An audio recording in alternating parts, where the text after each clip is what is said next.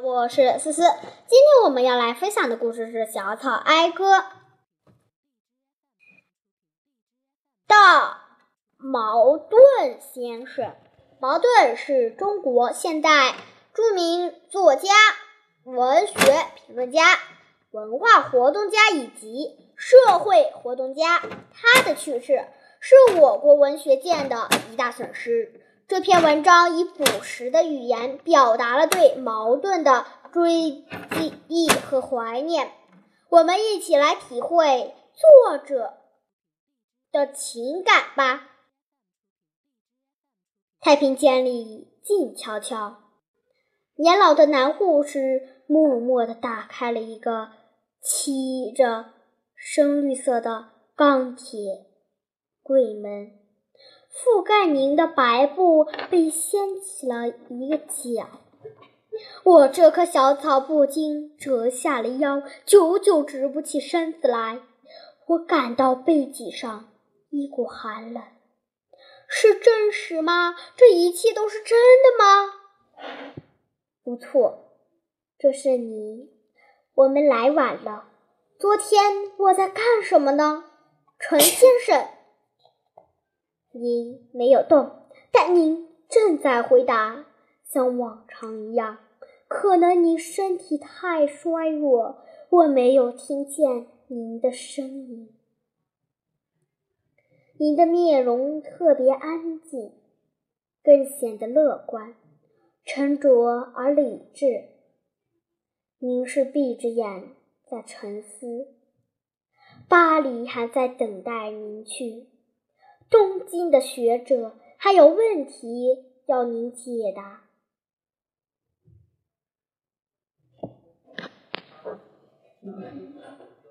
东京的学者还有问题要您解答。苏格兰的汉学家还想继续访问你。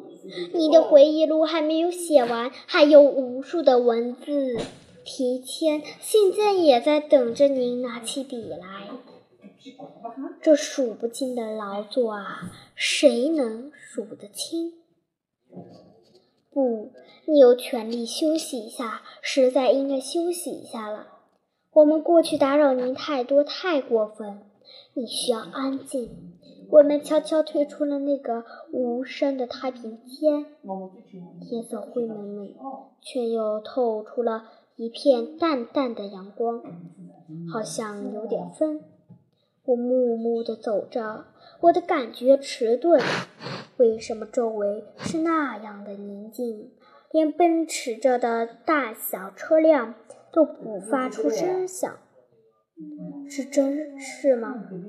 这一切都是真的吗？这当然是一个愚蠢的发问。我从小窄的窗口望去，看见一片云。啊！你已经开始远航，乘着风，向着那个无穷无尽的远方。我有无数的追悔，可那又有什么用？你已经悄悄启程。我想送给您一个画圈，花圈。这个花圈将用各种杂草扎成。也许您会合乎您的心意。不久前，您还说有的草也能开花。我记得您喜欢刚刚开放的花，即将开放的花。我也记得您为杂草辩护，那是为了可能开放的花。我想您不会见怪，如果我的花圈不慎也扎了几棵不开花的草。期待和远见重产了您的郑重，大度的渊博产生了您的宽容。在您面前，青年学艺者们从来不感到拘束，虽然繁琐、浅薄、平庸。大家总是能对您说出自己心里想说的话。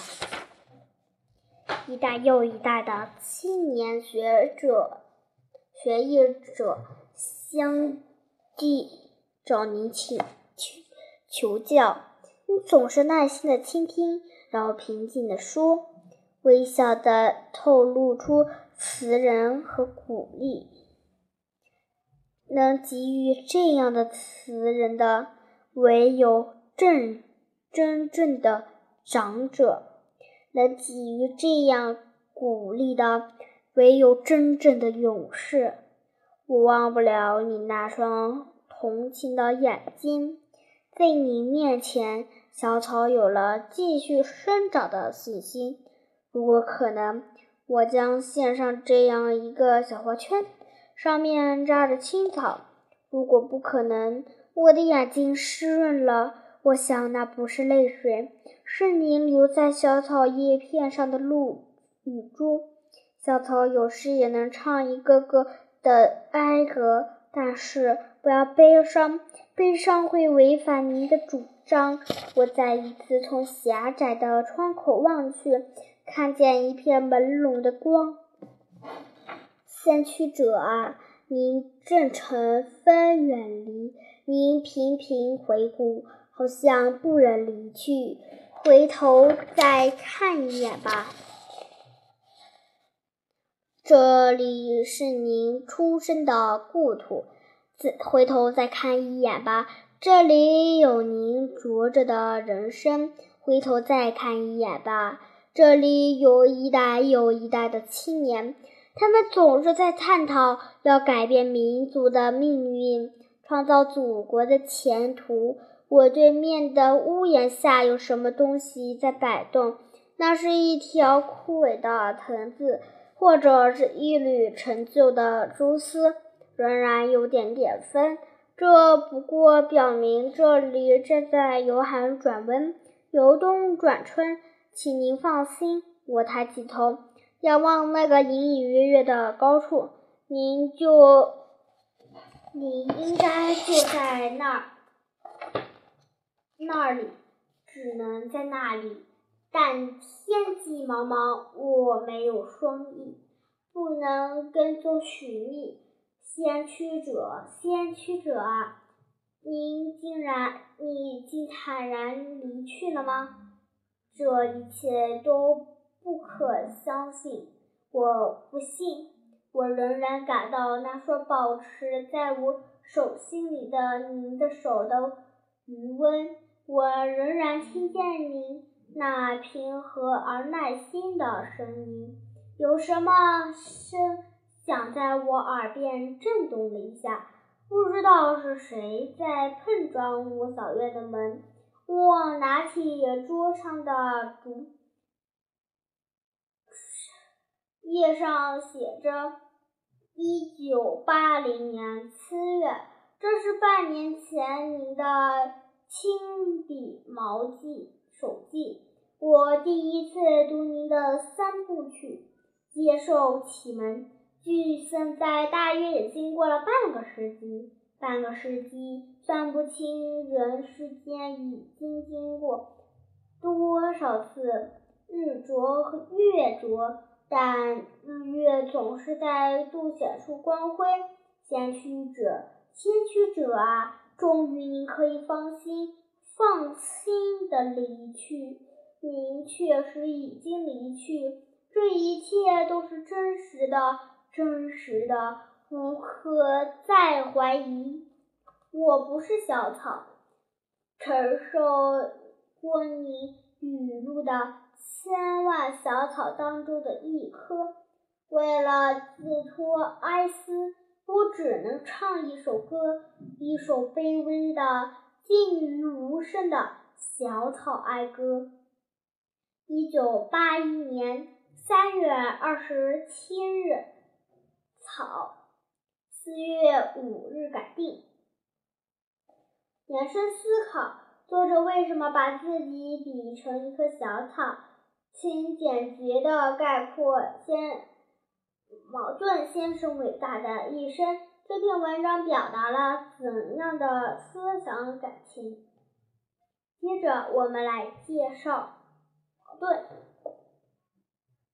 茅盾出生在一个思想观念的家庭里，从小接受了新式的教育，后考入北京大学预科，毕业后入商务印书馆工作，从此走上了改革中国文艺的道路。他是新文化运动的先驱者，中国革命文艺的奠基人之一。精华赏析，这是一篇照念茅盾先生的文章。在文章中，作者把自己比成一棵小草，默默地为茅盾先生唱着哀歌。整篇文章感情。感情真实，语言深沉，字里行间的表现着作者对茅盾先生的怀念和不舍